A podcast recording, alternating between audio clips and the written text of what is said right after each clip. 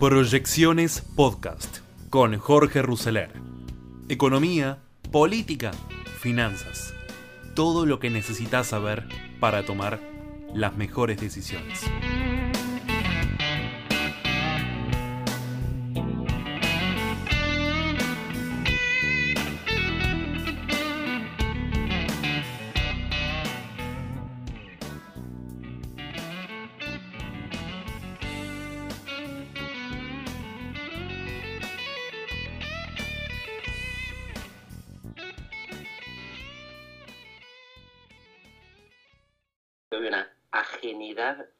Absoluta de la sociedad con la política.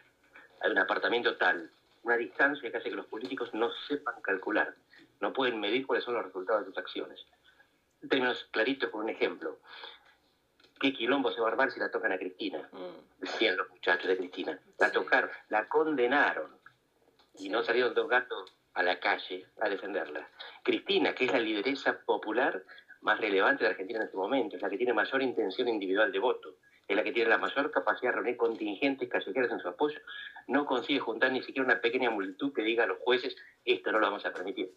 Mientras tanto, la selección reúne a 5 millones de personas que se juntan sin muertos, sin asistencia del Estado. Sí. Al contrario, el Estado fracasa de una manera crasa y evidente y la sociedad se hace cargo. La seguridad no estuvo a cargo, la policía estuvo a cargo de los ciudadanos. Esa ineficiencia estatal, que sirve simplemente para mandar los helicópteros que rescaten a los jugadores, se manifiesta en esta separación entre la política y la ciudadanía que hace que los políticos no sepan qué hacer. Sí. Sí, vos es que ahí me parece que esa es la cuestión. El, último discurso de Cristina, que fue un discurso corto, un discurso, un discurso casi de despedida del año para decir, para que no quede que el anteúltimo, este, esta imagen de desborde o de ella diciendo me voy, no voy a ser candidata a nada, en dos o tres oportunidades ella hace referencia a esto y dice, bueno, yo sé que el Consejo, la magistratura, la coparticipación, la Corte, son temas que parecen de la dirigencia, es decir, hay como un tomar nota de la desconexión, pero no hay, no sé si no, si es porque, ¿por qué? ¿Por qué es que no pueden conectar? Lo, lo digo por ella y lo digo por otros también. Lo, linkear, quizás lo hace Milei, no sé si lo hace Milei, pero con el sentir de lo que está esperando escuchar la gente que le digan. Sí, esa es la gran cuestión y vos haces, me parece, eje correcto en lo que le pasa a Cristina, porque ella es una de las que mejor entiende que algo está pasando. Mm, Pero la reacción de ella es avanzar contra el precipicio. claro. Vos corregime si me equivoco, pero entiendo que en el discurso ella no, ella no mencionó a los muchachos, no mencionó a los muchachos de la selección, no a los muchachos No. peronistas. No. Y esto fue para nombrar un estadio. Ah, El nombre de Diego Armando Maradona estuvo por todos lados, que es maravilloso. No venimos acá a impugnar al Diego. Pero el Diego es el pasado. El Diego fue el campeonato hace 36 años. Y ella sigue refiriéndose a ese pasado. Cuando no sabe qué hacer porque la gente no le escucha y no sabe defenderla, ella se, custodia, se refugia en el pasado. Son incapaces de leer el presente, mucho más de proyectar el futuro.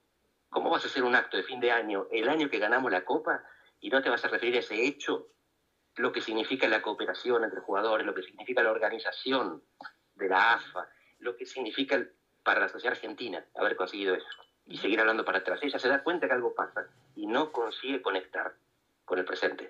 Andrés, ¿cómo estás? Cecilia Bufflet te saluda. Eh, Hola, Cecilia. en ese acto que, que mencionás, vimos también a un Axel Kisilov un poco como encabezando un operativo clamor, ¿no? Pidiendo, este, Cristina, te necesitamos.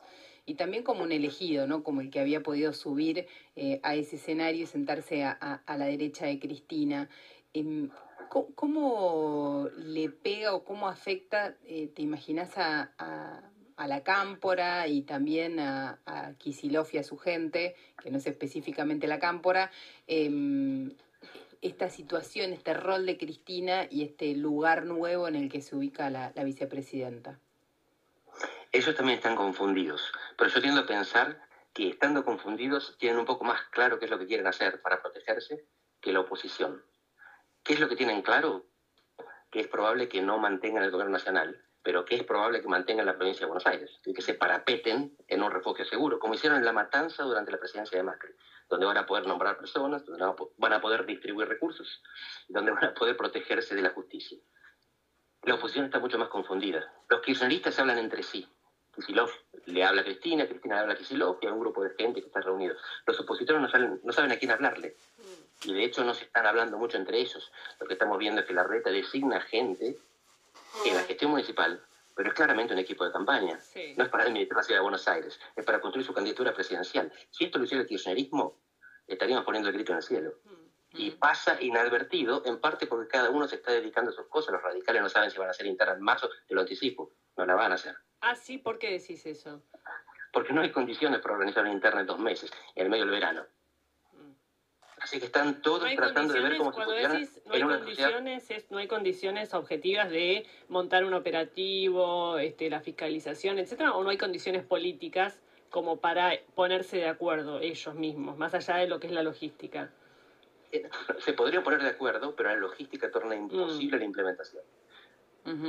Bien. O sea que van a tener que buscar los radicales otra manera de elegir a su propio candidato si es que quieren llevar uno solo en la presidencial. Exactamente. Y si no, van a seguir como hasta ahora, donde tienen un montón de candidatos a vicepresidente.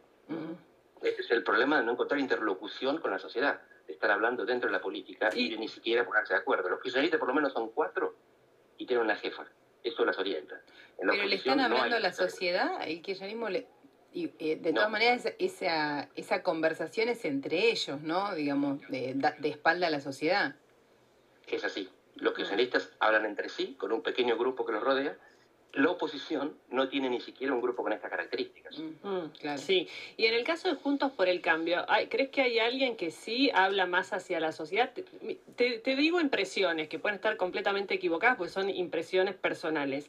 A mí, el momento de la reta me hace acordar mucho a la campaña, al inicio de la campaña de Scioli, donde parecía el caballo ganador y donde ya estaba armando su gabinete, es como que eh, grandes sectores de eh, eh, em- empresarios o de lo que es el sistema, como, como se conoce el sistema, lo ven como previsible, reglas claras, como alguien con quien sentarse a dialogar, y después no terminó siendo presidente. Pero, pero la forma en la que avanza pareciera ser de esa manera, y por otro lado la sombra o, o o- o Macri, la influencia de un Macri que sigue siendo líder en su espacio político, o que sigue teniendo un peso muy fuerte, que no es lo que era Cristina Scioli, claramente no es esa relación, pero que me hace acordar mucho, no sé si, si lo ves de alguna manera parecido o, qué escenario ves eh, en lo que está construyendo la reta.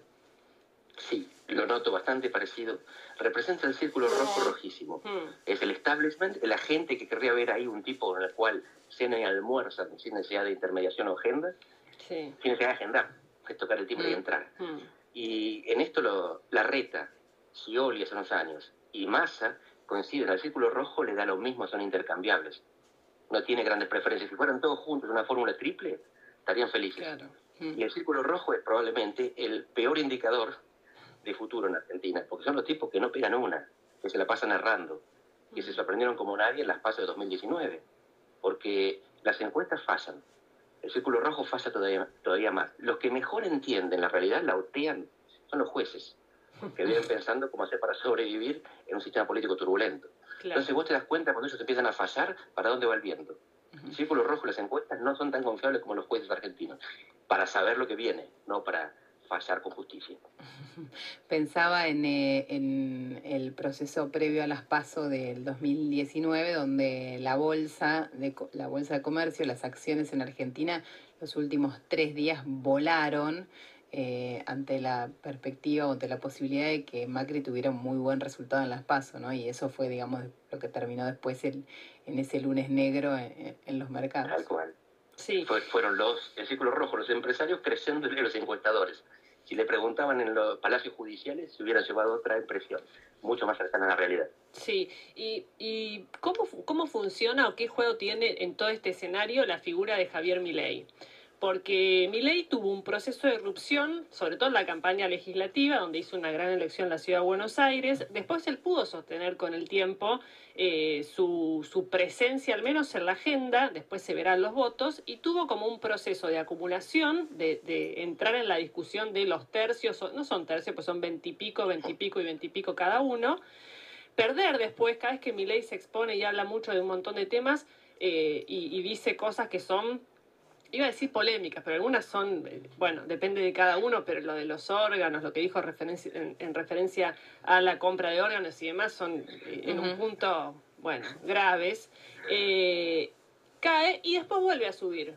Digamos, ahora está en un proceso de consolidación y yo la verdad es que cuando uno ve encuestas y ve lo que tiene cada, una, cada uno personalmente, porque una cosa es el espacio político, pero personalmente los que realmente consolidan son Cristina Kirchner y Javier Milei. Ellos personalmente, más allá de cualquier marca o cualquier espacio político. Sí, son líderes que demuestran determinación, que parecen convencidos de lo que dicen y probablemente lo estén. La diferencia es que Cristina lo que está captando es esta intensidad ideológica que viene del pasado. Y esa representa muy bien ese nicho de política intensa, de gente que considera que la, todo y que el Estado te salva y que no hay nada que no sea político. La mayor parte de la humanidad piensa otra cosa. Piensa que la política es lo que ocurre de vez en cuando y organiza la sociedad, pero vos tenés esfera individual y mientras tanto tu vida y la política caminan por carriles separados, mm. se juntan de vez en cuando. La mayoría de la gente piensa esto. Mi ley lo que representa es el hartazgo con los intensos. Él mismo siendo un intenso anti-intenso. Sí. A ver, ¿qué ¿cómo es el, el, hartazgo de los intensos? Porque me, resulta difícil eh, entenderlo por la intensidad justamente de Javier Milei. ¿Cómo es un anti-intenso, Javier? La gente está harta de la política. La política es muy intensa, se mete en tu vida, es intrusiva. Vos querés tener una vida normal y la política se mete con discursos que te irritan en el medio de los precios que suben. Mm. Vos vas a comprar todos los días, está todo más caro y los políticos te hablan como si esos no fueran responsables o tuvieran la solución. Mi ley te habla contra esos políticos. Hmm. Entonces la gente se engancha. Y esto es lo que suele ocurrir en las elecciones intermedias. Uno se engancha con los que le critican a los que están gobernando mal. Con las elecciones ejecutivas esto no pasaba. No pasaba. En las elecciones ejecutivas la sociedad argentina tiende al medio. Hmm. Se modera, se centraliza. Mi ley lo que está consiguiendo es mantenerse a la expectativa ante una elección ejecutiva, porque enfrente se la pasan haciendo desastre y hablando entre sí.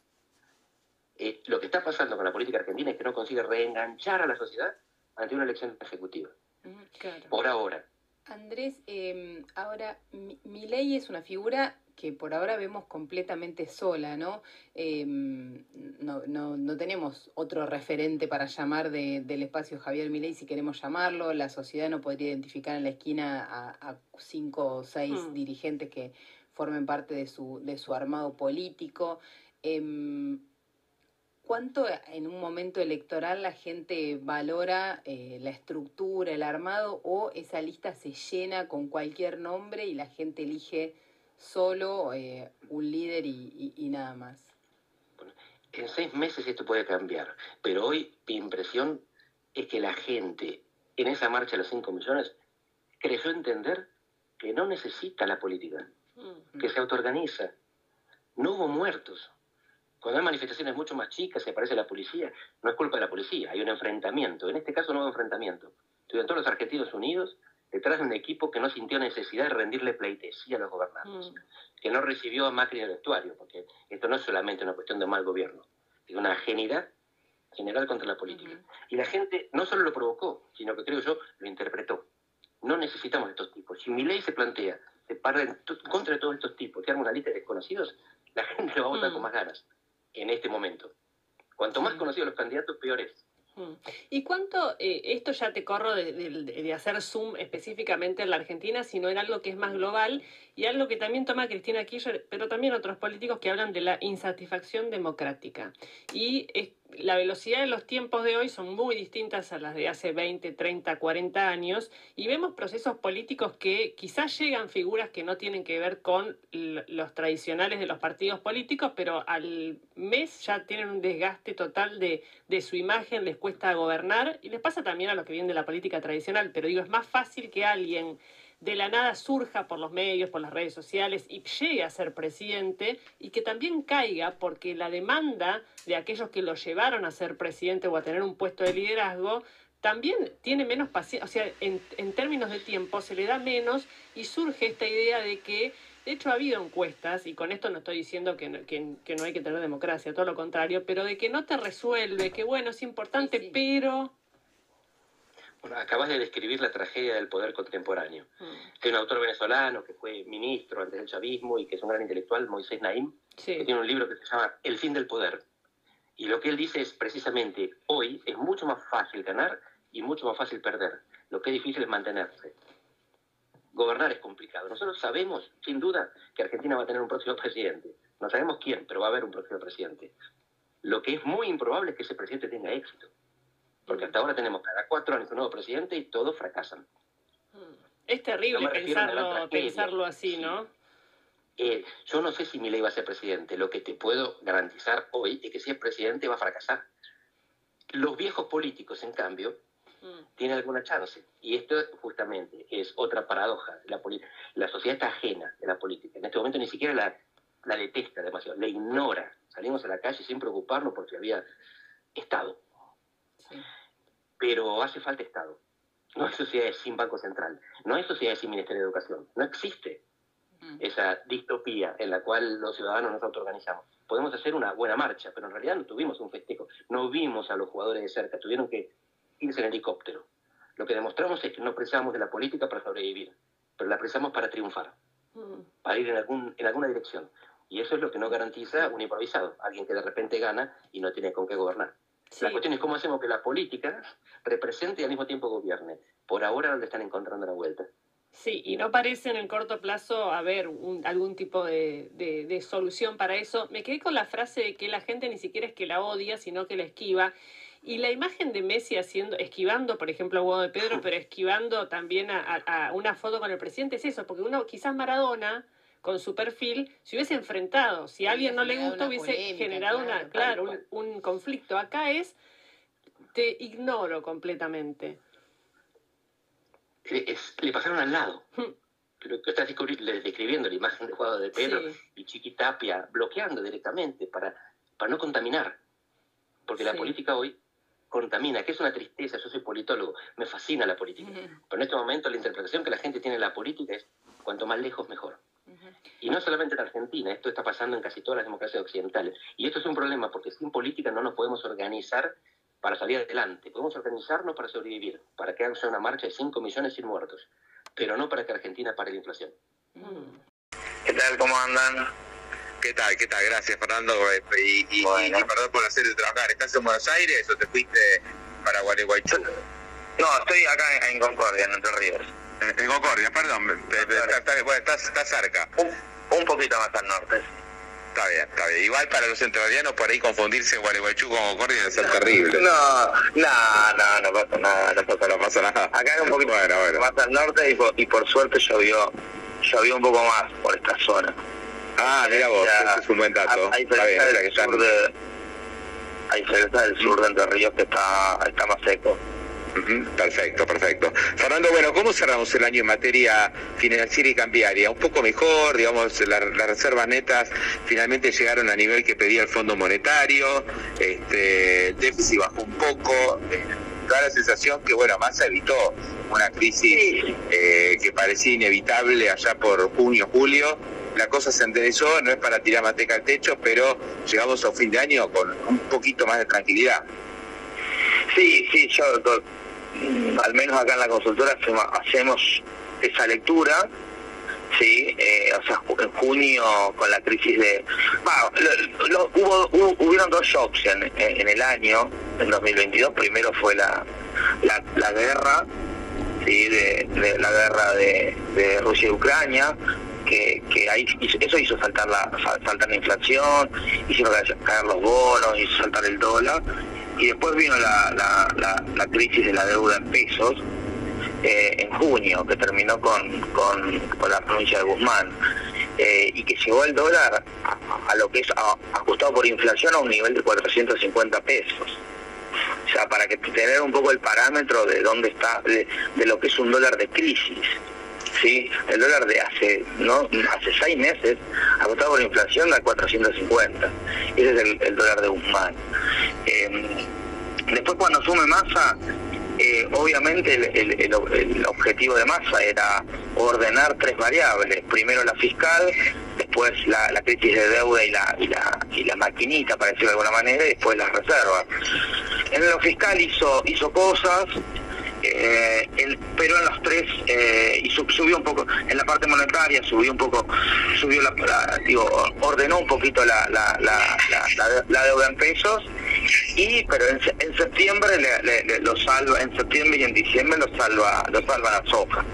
Otra vez la soja salvando salvando a Argentina eh, en, septiembre con con, con, con, el primer con el primer programa de Dar Soja y ahora en diciembre con, con, el segundo programa que ya está, está la verdad que el segundo, el, el, plan soja de, diciembre, que, muchos pensaban que por ahí no, el campo ya había liquidado todo y la verdad que siguió liquidando a muy buen ritmo, o sea, si más lejos ayer liquidó casi 200 millones de dólares, ayer, después de hace, tipo, después casi va, va a liquidar casi 40 mil millones de dólares en el año, que le permite al central comprar ayer casi ciento, creo que fueron 200, 240 millones de dólares. 240 mm, millones de dólares con las reservas netas casi llegando a 7 mil millones de dólares. La meta con el Fondo Monetario es 7.300. Entre hoy y mañana deberían entrar unos fondos de organismo internacional. Así que, digo, en resumen, la parte de las variables macros están un poco más ordenadas. La fiscal, la deuda en pesos, que hubo una buena licitación esta semana, ayer digo, y, las reservas que están que están como con, dólares. El Banco Central está con dólares. Pero ¿qué pasa? Como estaban hablando ustedes recién, tiene consecuencias en el corto, el dólar está subiendo, la inflación está bajando pero de manera transitoria y se vienen las elecciones y sobre todo como están ustedes hablando recién. O sea, las elecciones va, a haber, obviamente, como pasó en 2015, dos partidos eh, que son antagónicos en la manera de manejar la macro, eh, al, menos en, el espíritu, y eso, eso viene con un plan económico bajo el brazo. Entonces, si viene por el lado de la, cristinista, eh, uno no se puede hacer muy buenas eh, expectativas en 2024 y eso lo va a reflejar el dólar y la deuda de pesos, el dólar paralelo durante todo 2023. Y obviamente que si, si el plan económico o el candidato de, las elecciones, eh, el candidato más probable en 2023 viene por el lado del punto por el cambio, con un plan económico más de orden o un poquito más de shock, y claramente ahí el dólar me parece, al, menos de mi lado, en mi lectura, no, no, por ahí no tiene mucho, mucho recorrido. Claro, o sea, está muy, muy em, relacionado a la expectativa electoral de lo que ocurra con el mercado cambiario y también con la deuda en pesos en 2023. Exactamente. mucho más que, bueno, obviamente si tienes un control financiero, esto se va a reflejar en el dólar, ¿no? Tarde o temprano. Pero eh, si las cosas siguen como hasta ahora, va, a pesar mucho la expectativa. Sí, sí, a, ver, hoy uno, uno podemos separarlo en dos, hasta las paso o eh, hasta las paso va a pasar, digo, va, va, va, a haber una dinámica donde ahora en el corto plazo, en los próximos tres meses, eh, por ahí es más importante que llueva o que no llueva, y la deuda en pesos. Digo, los básicamente son dos variables, acá es marzo. Si para el verano tenemos, vamos a ir mirando cada 15 días los vencimientos de deuda y que Massa tenga éxito con el con el reloj, con el refinanciamiento de la deuda, yo creo que lo va a tener, más allá de que, digo, tiene herramientas. Ayer no me gustó mucho la señal de que empieza a bajar la tasa de interés después de tres años de que los pesos perdieron contra la inflación, un mes que le gana y ya empieza a bajar la tasa de interés y es medio como el, para el tenedor de deuda es una tomada de pelo. Fernando bajó la tasa de los nuevos títulos que colocó, digamos. Exactamente. O sea, hace 15 días colocó a 89% a abril y, al mes de abril y pasaron 15 días, como hay una expectativa de que el, Tesoro va a empezar a bajar la tasa y eventualmente el Banco Central puede llegar a bajar la tasa si el dato de, inflación de diciembre sigue siendo bajo, el de enero sigue siendo bajo, por ahí el Banco Central empieza a evaluar una, una baja de tasas.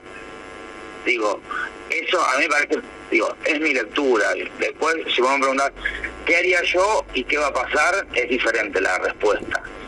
¿Cuánto era la tasa y cuánto pagó? ¿Cuánto venía siendo y cuánto pagó ahora? 9 y pagó 84. 84 ah, 89, 84. O sea, 5 puntos menos para, para, para los títulos cortos. Claro, para los títulos de abril, 500 puntos básicos. Es como que, en términos de la tasa de, de, la, de la LELIC, No te digo que baje de 75 a 70 el Banco Central, pero es ponerle bajar un 200 puntos básicos de la tasa de la equivalente. Lo que quiero decir es, a mí no, particularmente no, me gustó no me gustó la señal. Te digo por, por, el equilibrio macro. Después después sí el mercado actuará en consecuencia.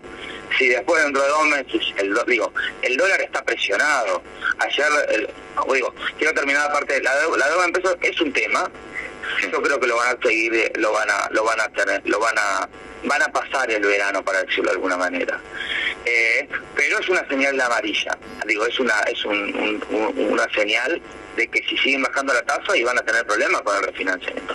Y después por el otro lado, las reservas, bueno, el agro se está el agro está vendiendo, el central está muy firme, y como tiene dólares, ayer estuvo interviniendo en el, en el, en el paralelo, porque el paralelo, por diferentes motivos, por ahí, la macro no, no te está diciendo mucho de que de que el dólar el dólar debería estar más alto venía muy estable por está haciendo un está haciendo un, un catch-up ahí a, la inflación, al dólar convertibilidad, que está más cerca de 400 que de, que de 300.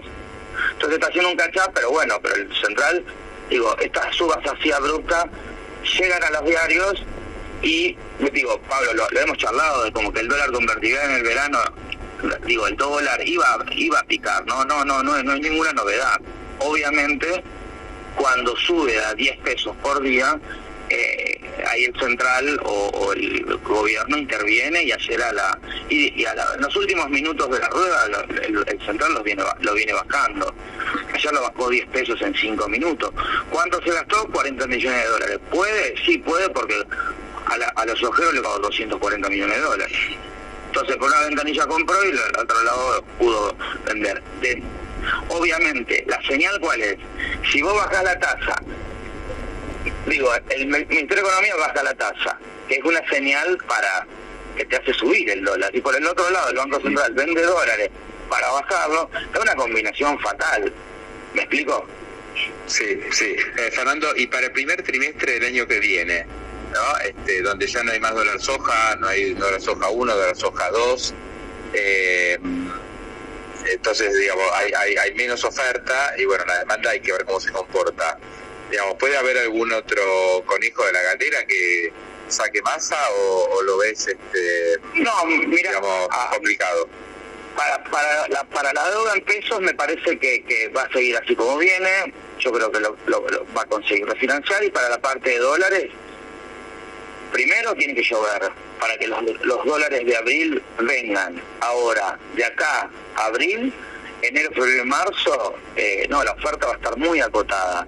Eh, algún conejo, dólar minería, algún tipo de, ese tipo de cosas, pero yo creo que el, Banco Central va a estar más preocupado por el lado de, contener la demanda. ¿sí? O sea, el CIRA, las exportaciones van a estar muy limitadas, muy limitadas.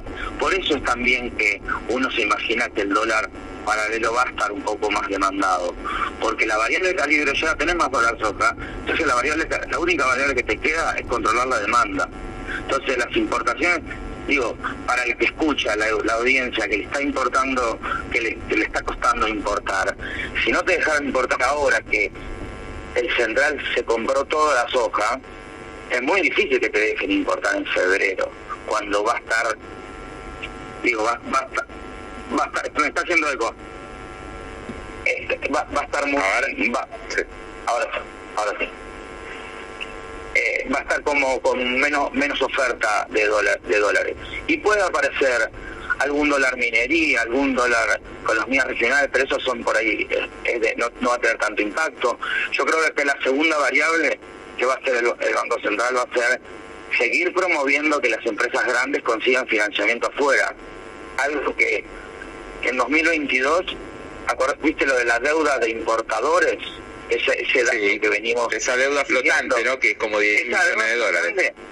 Son, yo, yo, yo, yo tengo 14 mil millones de dólares este año. O sea, fue muy, digo, las, el, dólar soja y la deuda de, la deuda de importaciones eh, fueron los dólares que aparecieron que, le hicieron salvar el año. Argentina en 2022. Eso el año que viene, soja va a haber poca o va a haber menos y la deuda de importaciones va, va, a seguir siendo una variable, una variable clave. Pero pensando en los próximos tres meses, es eso, es más cepo y algún conejo de algún dólar minería, mm. algún dólar, alguna deuda de importaciones, etcétera. O para llegar a la... última, Fernando, Sí, te hago, te la última. las reservas netas del Banco Central, vos dijiste, están en 7 mil millones, faltan 200 millones para la meta del Fondo Monetario, que, mm, digamos, en un momento parecía que era incumplible, ahora se, está cumpliendo por todo esto que comentamos. Y el año que viene, ¿cuántas reservas tenés que acumular para eh, seguir eh, dentro del acuerdo con el fondo? Son, creo que son 7 mil millones. 7 millones de dólares. Este año iban a este año tiene que ser 5.000 y el año que viene son 7.000, recuerdo mal. Creo que son 7.000. De nuevo, ¿es cumplible? Primero, es un problema del próximo gobierno, porque es como una, una meta anual. Entonces, es, por ahí marzo va a ser difícil, pero bueno, va a ser el primer waiver en marzo. Después de junio con cosecha, digo, está difícil. De nuevo, va a haber que haber yo creo que ahí la, variable sin soja y sin stock de soja, la variable la variable calibre va a ser eh, de nuevo el cepo. Para llegar va a ser el cepo. Digo, no no no entregar de estos 7 mil millones de dólares, no dar un dólar a nadie. Por eso la variable, digo, por eso la variable que, es que refleja este desequilibrio va a ser eh, el dólar paralelo, el contado con liqui. Va a tener una presión alcista hasta que hasta que desde el gobierno actual, o sea, del CEPO, para decirlo de alguna manera. Después, cuando aparezcan el, escenario político, el escenario de los pasos, ahí sí va a haber una expectativa de, del impacto de las elecciones en el dólar paralelo. Y, como hablábamos recién, bueno, si va para un lado, el dólar va a estar más bajo, los, los bonos van a subir, las acciones van a subir, y va para otro lado, las acciones por ahí bajan, los bonos bajan y el dólar sube. Ese es más o menos el escenario. Fernando, un gran abrazo, gracias por estos minutos, que pases lindo ahí en Concordia con toda la familia y bueno, el año que viene seguramente seguiremos charlando. ¿eh? Buen 2023. Un abrazo, gracias por llamar, saludos, Hasta luego. Nueve personas fueron atendidas en hospitales porteños por heridas en el uso de eh, pirotecnia. Hay un camino recorrido en este sentido, además de bueno las campañas de las personas que especialmente se ven afectadas por el uso desmedido, sobre todo de lo sonoro en el uso de la pirotecnia. ¿no?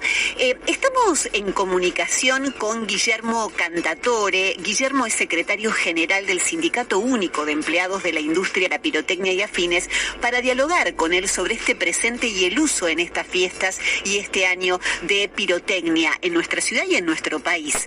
Buen día, Guillermo. Cecilia desde Milenio Moy te saluda. ¿Cómo te va? ¿Cómo estás, Cecilia? Buen día a toda la audiencia ¿Cómo están? Muy bien, muy bien. Bueno, contanos un poquito. Para mí fueron estas buenas noticias, ¿no? Eh, hubo, me parece, una menor utilización de la pirotecnia en esta Navidad. Falta igualmente eh, fin de año y año nuevo, donde me parece que es más utilizada la pirotecnia. Digo buena noticia en el sentido de que se reportaron pocas personas lesionadas en la ciudad de Buenos Aires. ¿Cuál es el panorama? ¿Pasó esto? ¿Hay menos venta de pirotecnia? ¿Uso más responsable en todo caso si la hay? Bueno, mira, lo que fue la venta de fuegos artificiales comparado con el 2021 y el 2020 aumentó un 10% y hasta un 20% en, algunos, en algunas zonas. Ah, bueno. O sea, fuegos artificiales se usaron más. ¿Qué pasa? Que se usó menos producto de estruendo. Por eso se, por eso se escuchó menos y pareció como que mermó un poco, pero en realidad, si vamos reflejamos esto a las ventas, hubo una crecida de un 10-20%, que también eso vino arrastrado del Mundial, ¿no? Se adelantó un poco lo que es la temporada. Claro, porque en los festejos del Mundial se han utilizado, ¿no?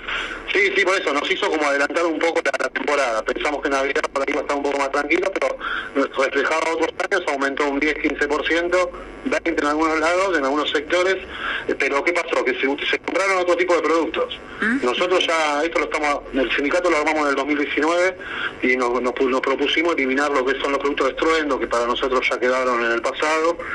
Y lo del tema de los heridos, ya el año pasado también hubo muy pocos heridos, el año pasado hubo más heridos por corchos que por fuegos artificiales eh, y siempre lo decimos nosotros que es por el mal uso, no, no es por el uso. Claro, porque el uso de fuegos artificiales no necesariamente conlleva la, eh, el tema de quemarse, ¿no? Para poder lanzarlos o para poder utilizarlos. No, pasa que a fin de año vos tenés una combinación que es peligrosa, que es el alcohol y los fuegos artificiales. Sí, claro. Entonces, bueno, a veces se usa imprudentemente, en la mayoría de los casos, te, diría que un 99% es por el mal uso, eh, y después cuando aparece algún chico quemado, siempre recordamos que cualquier tipo de fuego artificial, hasta una estrellita, está permitida para menores, eh, mayores de 16. Los menores de 16 son... La información destacada. Con las voces de sus protagonistas. Búscanos en Spotify y seguinos para enterarte de todo lo que tenés que saber. Urbana Play Noticias. Un update con la información más importante. Urbana Play 1043. Una nueva experiencia. Bueno, después que Cristina Fernández quiere llamar a Alberto Fernández la agrupación Amague y Recule, porque primero dijo que no podía cumplir con el fallo de la Corte y ahora estaba, pero después le ofreció bonos a Rodríguez Larreta y ahora planea mandar un proyecto al Congreso para crear un impuesto al juego y a las transacciones con títulos que utilizan los bancos, las LELIX, y de esa manera financiar la plata que le tiene que mandar a política Amague y Recule, permanente, ¿no? Ahí va. Bueno, en ese contexto Alberto Fernández fue al programa de... Eh, Gustavo Silvestre en C5N, cosa que suele hacer muy seguido, y le pregunto eh, Silvestre por eh, eh, esa frase de Cristina Kirchner. Ahora ahí también hay sectores del propio Frente de Todo. Algunos dicen, como ahora vamos a hablar del tema de la Corte, avanza y después recula. Pero yo en ese punto, a mí me impresionó mucho. Este fin de semana sentí cómo se puede desinformar a la gente. Si ustedes leen documentos que firmamos los gobernadores conmigo ese día, la palabra desobedecer a la Corte no está en ningún renglón. No está en ningún renglón, renglón. Bueno, dice que es incumplible, había dicho es una sentencia incumplible. Entonces, él dice, en lugar de, claro, lo que pasa que después sigue largo, ¿no? Pero en lugar de, que, primero de decir que Cristina Kirchner es la que lo está acusando de él, lo que hace Alberto Fernández es acusar a los medios de desinformar diciendo yo nunca dije que no iba a cumplir con la sentencia de la Corte. Yo no cambié de opinión. Yo no cambié de opinión. A ver, ahora qué está haciendo con eso. Nosotros estamos estudiando la situación. El presidente no tiene entre sus funciones promover el juicio político. Pero yo la verdad estoy viendo con mucha preocupación lo que está pasando y se lo he planteado a los gobernadores. Y creo que los gobernadores también tienen que prestar atención a lo que ha pasado con el fallo de la Corte en materia de coparticipación, porque ha roto toda la lógica de la coparticipación que existe hoy en día en materia legislativa con el tema coparticipación. O sea, lo que la, lo que la Corte dice es la coparticipación de la Ciudad de Buenos Aires lo arregla con el Gobierno Nacional, pero Santiago del Estero tiene que lograr una nueva ley de coparticipación y lograr el acuerdo de 23 provincias, más la Nación. Yo creo que, que han roto todas las lógicas. Bueno, a ver, es, efectivamente hay una complicación, porque los fondos, ah, digamos, de lo que la nación recauda, hay unos fondos que se llaman coparticipables, es decir, que se reparten entre las 24 jurisdicciones del país en forma automática en un porcentaje establecido por acuerdos de partes. Entonces, es una masa, digamos... De manera diaria. De manera diaria, pero no es un número, digamos, lo que le das a uno le sacas a otro, porque la masa coparticipable, ponele que te dé 100, bueno, esos 100 lo repartís entre 24. Entonces, la Corte cuando le dice al gobierno nacional, le tenés que devolver plata a la nación, a la ciudad, le dice, pues no la podés tocar de la plata de la coparticipación.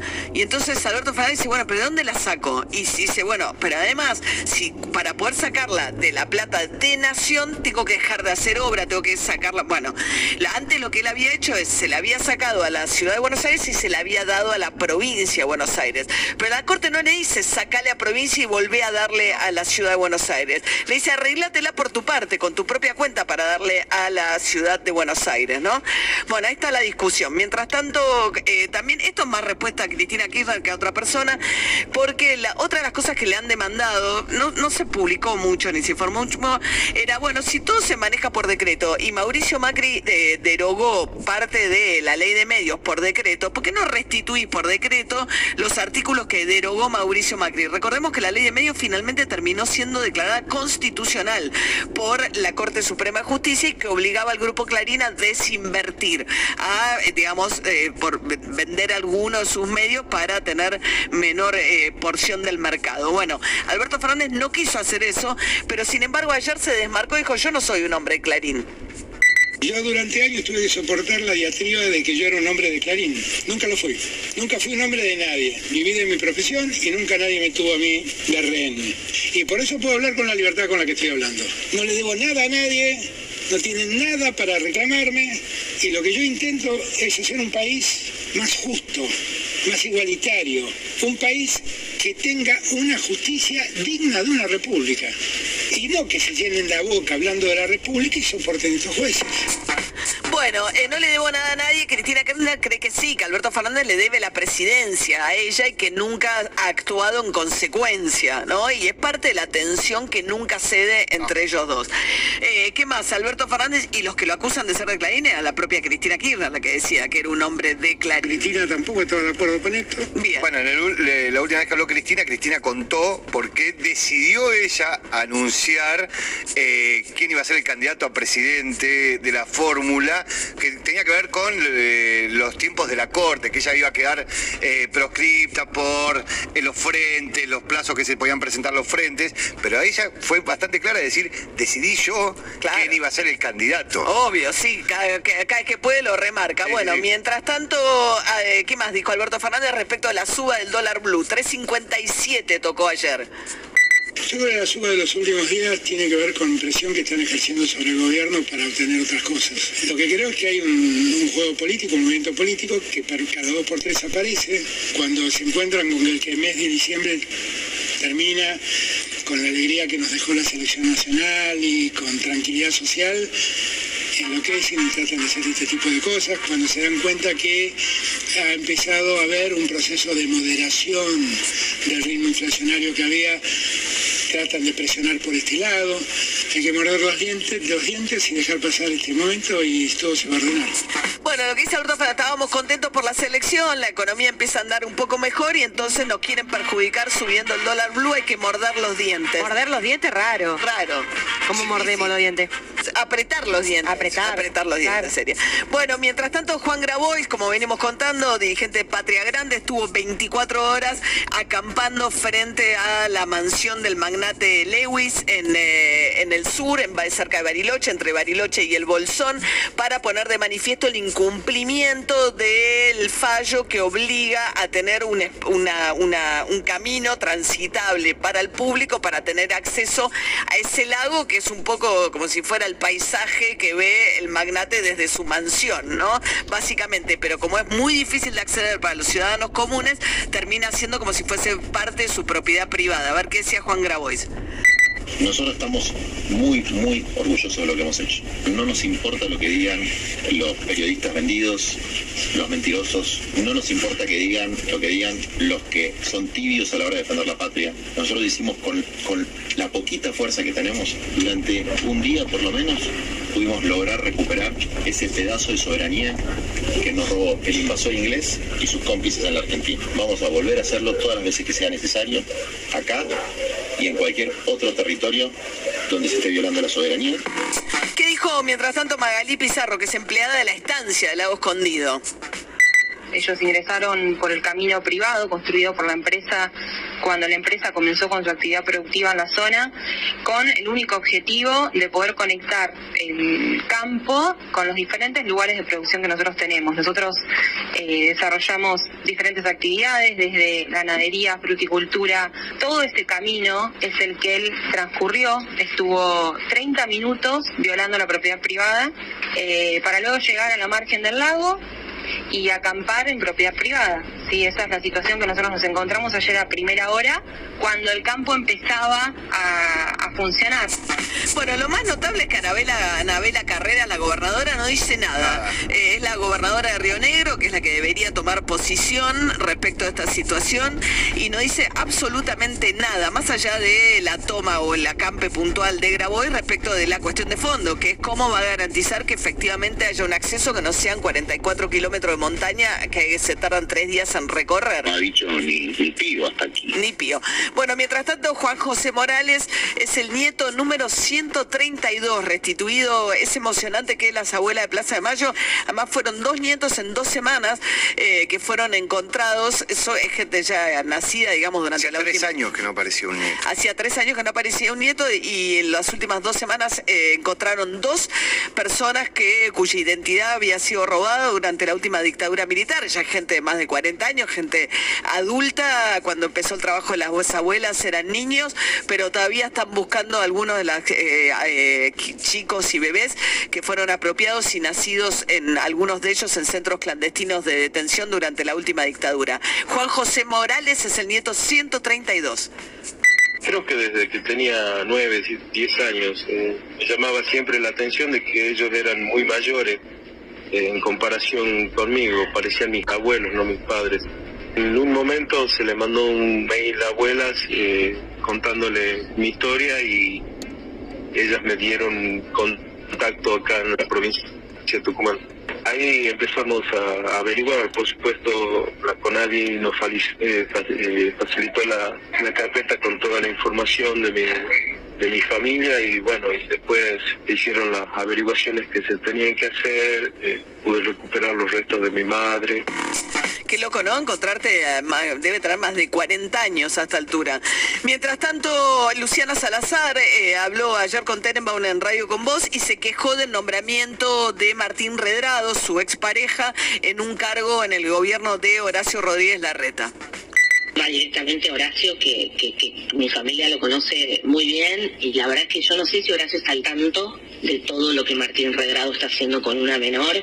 Me sorprende porque, te soy sincera, hace cinco días atrás, más o menos, menos de una semana atrás, él tenía la posibilidad de solucionar el tema que se lo dio la posibilidad, digamos, los que están tramitando todo este tema, los abogados, todo, y no lo quiso solucionar. Entonces, y él se sabía que iba a tener este cargo hace cinco días atrás. Entonces ahí es donde digo, ¿a qué está jugando? No sé, a la impunidad del día de mañana, ¿viste? Eso son cosas, preguntas que yo me hago, ¿eh? No quiere decir que lo vas a hacer o no. Bien, eh, por la causa de Matilda, ¿no? Que es la, la hija de Luciana Salazar, que tuvo por un vientre de alquiler en Estados Unidos, según Luciana Salazar, con un este, convenio que firmó con Redrado, en el que Redrado se comprometía a la manutención de Matilda, y según Luciana Salazar, el incumplimiento hace que sea un deudor alimentario que no debiera formar parte del gobierno de la reta.